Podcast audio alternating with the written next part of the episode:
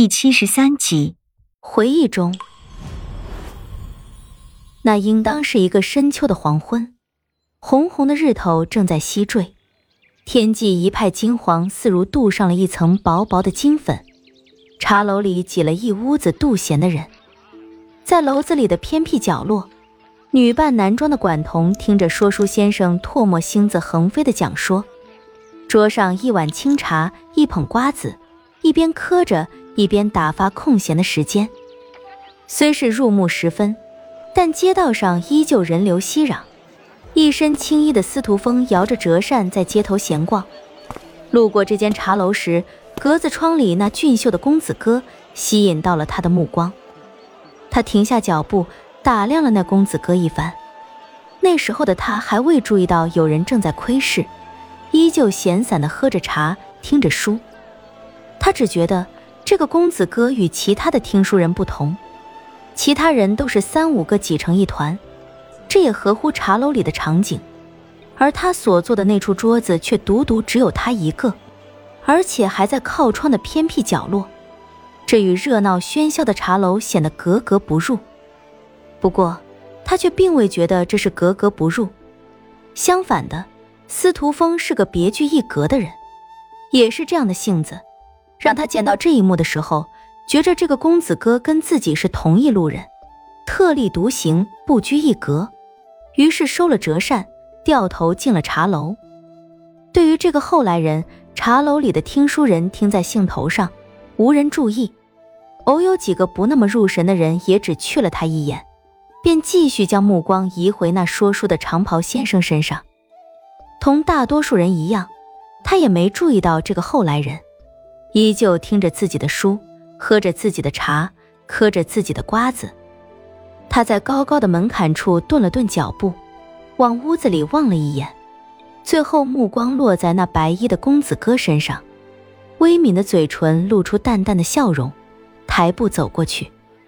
这位小哥，不知在下能否同公子挤一挤这方桌？他指了指对面闲置的长凳，管彤只回了他一个探究的眼神。茶楼里虽然人多，但还有几处闲桌。不知他为何独独钟情于这个偏僻的角落。他回头望了一眼西沉的落日，可能是这里光线好，空气流动不错，心下也没多想，端起茶碗喝了一口，淡淡回道：“兄台自便。”如此多谢公子。他再次向他躬了躬身子，道了声谢，脚步一偏。在他对面坐下，店小二很快过来招待。呃，公子晚来了，要些什么茶点呢？一边说着，一边将他身前的桌子擦得铮亮。司徒风将手中的折扇放在桌子上，一壶烈酒，一碗花生米。今日讲的是哪一回？呃，讲的是大禹治水。公子晚来了些，已讲了大半了。哦，是这回。不碍什么事，这段本公子倒是看过，麻烦九块些。他从袖里掏出几块铜板，递给店小二。店小二收了钱，麻利了不少，大声的吆喝着跑出去。哎，一壶烈酒，一碟花生米，快些来！先生讲到妙处，屋子里时而传来叫好声。面前的管童显然跟这些人格格不入。不管那些人如何起哄叫好，他都一直喝着自己的茶，吃着自己的瓜子，认真听着。面前的司徒风自打坐了下来，却也自顾望着窗外西沉的落日，同样一语不发。很快，酒水端了上来，他一边嚼着花生米，一边喝着烈酒，一连喝下几大碗，像是渴极了。等喝了个水饱，这才不慌不忙地摊开折扇。扔两颗花生米到嘴里，一边嚼着，一边有一搭没一搭地摇着扇子。他自无言，管彤也无话，他们俩就这样一直枯坐到散场。夜市的街道上点着一盏盏花灯，喧嚣而又热闹。